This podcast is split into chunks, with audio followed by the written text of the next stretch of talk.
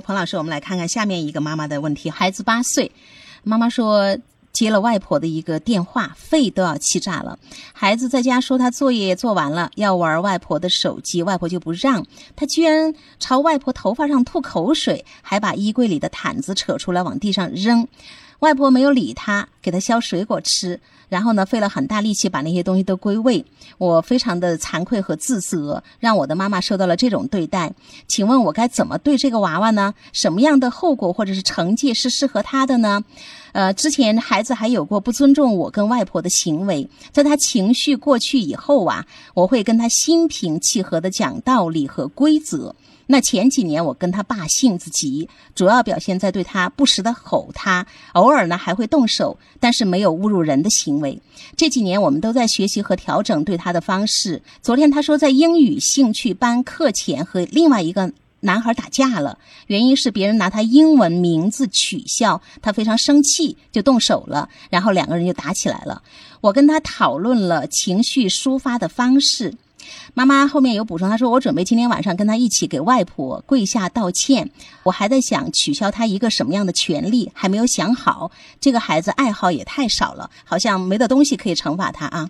妈妈一听说孩子把外婆怎么地，她肺都要气炸了。对我一想到这两口子当年曾经打过那么小的一个小男孩，我的肺也气炸了。就是以前性子急吼，作为成年人可以打那么小的一个小孩。说要尊老也要爱幼啊，孩子不尊老，你肺都气炸了。那你们当年不爱幼，我的肺也气炸了，对吧？那你们当年自己打小孩的时候，你们的肺怎么没气炸呢？那妈妈马上说，我们没有侮辱人的行为，没有吐口水这些动作。打了小孩呀，他打了人呢。孩子今天也没打人呐，只是吐了口水嘛。吐口水跟打人有什么好不得了的区别吗？都是攻击别人、羞辱别人。入侵别人的边界，然后今天晚上准备回去给外婆下跪。那他们当年打了孩子，攻击了孩子，他们有跟孩子下跪吗？什么双标？嗯，对吧？他们当年示范了给孩子可以打人，可以突破别人的边界，可以不尊重别人的主权。他们当年做了那么多示范，所以孩子现在有了这样一个表现。不也是他们示范的吗？种瓜得瓜，种豆得豆。我觉得还有一个点就是什么呢？妈妈说我们这几年在学习啊，已经改变了、调整了对他的一些方式。但是我觉得这个地方我们也要强调，好多家长说我都改了，他怎么还没改？他这个是需要时间的，是吗？首先，他们改没改，我们也不知道啊。他自己觉得他改了呀，他觉得他只要没打人，他就改了呀。但是他们平时说话的语气、语调里面有很多的掌控和攻击，自己不觉得呀。所以他说他改没有，我不知道。反正他说他孩子那个发脾气以后，他跟孩子进行了工作室讲道理和还讲了啥呢？情绪管理的方法是吧？全是讲道理，对吧？在孩子发飙发脾气的时候。他们到底是人怎么处理的？孩子今天往外婆头上吐口水之前发生了什么？孩子为什么会无缘无故吐口水？前面一定发生了什么？外婆不让他玩手机是怎么不让的？嗯，当时状态是怎么样？嗯，怎么不让的？然后先说一下玩手机这个问题。玩手机这个问题就涉及到成瘾行为、物质依赖，就涉及到内心创伤，涉及到焦虑。那么这些点有彻底被调控吗？